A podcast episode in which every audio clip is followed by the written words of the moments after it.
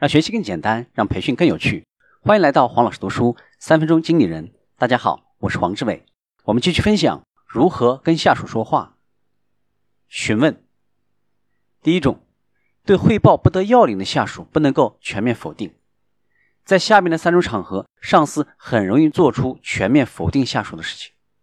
第一种，真的不知道下属在说什么，这个时候可以用温和的语气说：“谢谢你说的。”我想整理一下，能不能再说一遍？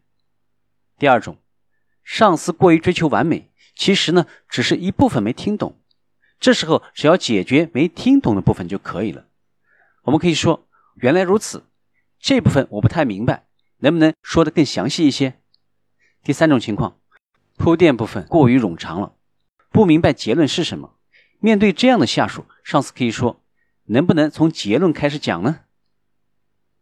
第二个，对提不出意见的下属用“比方说”来引导他打开思路。如果想让下属动脑筋思考，主动提出意见，上司可以使用开放式的提问。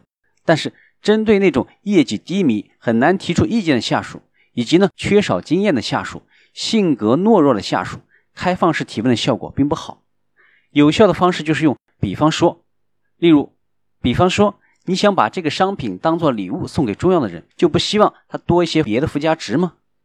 还有一种有效的提问方式就是，举一个例子就好了。第三个，对跑题的下属用“也就是说”拉回主题。例如，也就是说，问题有三点，还可以这样说：我想确认一下，最难解决的问题是什么来着？我想确认一下前面的内容。今天的分享就是这样，请关注黄老师读书，每周您都将收到我们推送的黄老师读书的文字版本。